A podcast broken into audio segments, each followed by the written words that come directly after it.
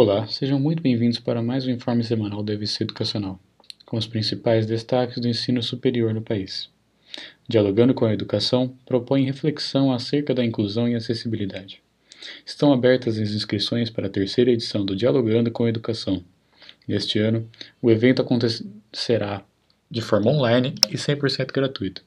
Acontecerá nos dias 13, 14 e 15 de outubro, para comemorar a Semana do Professor. O tema do Dialogando é inclusão e acessibilidade na educação básica e superior. No espaço de fala, teremos grandes profissionais que se destacaram e se superaram, alcançando posições cada vez mais relevantes na educação e no mercado de trabalho. O evento tem por objetivo instigar na comunidade acadêmica e escolar a educação como protagonista da inserção e pluralidade social. Faça sua inscrição no site da EVC www.evceducacional.com.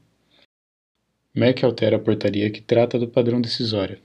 O Diário Oficial da União publicou na última quinta-feira, dia 7, a portaria número 794, que altera a portaria normativa número 20, de 21 de dezembro de 2017, que dispõe sobre os procedimentos e o padrão decisório dos processos de credenciamento, recredenciamento, autorização, reconhecimento e renovação de reconhecimentos de cursos superiores, bem como seus adiantamentos, nas modalidades presencial e à distância das instituições de educação superior no Sistema Federal de Ensino e a Portaria Normativa número 23, de 21 de dezembro de 2017, que dispõe sobre os fluxos de processo de credenciamento e recredenciamento de instituições de educação superior e de autorização, reconhecimento e renovação de reconhecimento de cursos superiores, bem como seus adiantamentos a íntegra da portaria pode ser conferida na seção de legislação no site da EVC Educacional.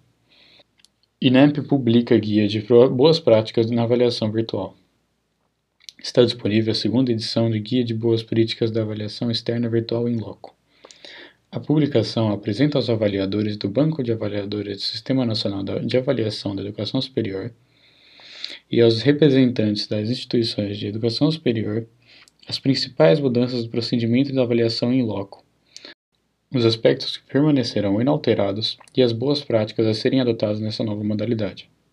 A atualização do guia foi publicada na última segunda-feira, 4 de outubro, no portal do Instituto Nacional de Estudos e Pesquisas Educacionais Anísio Teixeira, o INEP. Brasília cedia o primeiro Fórum Nacional de Educação Superior Indígena e Quilombola, Centenas de estudantes indígenas e quilombolas se reúnem em Brasília, no Distrito Federal, desde segunda-feira, dia 4, até sexta-feira, dia 8, no primeiro Fórum Nacional de Educação Superior Indígena e Quilombola. O encontro tem como tema os desafios do acesso e permanência de quilombolas e indígenas no ensino superior brasileiro. Cerca de 700 estudantes participam das atividades e estão acampados na Fundação Nacional de Artes, FUNARTE. Por hoje é só. Muito obrigado. Tenha um ótimo final de semana.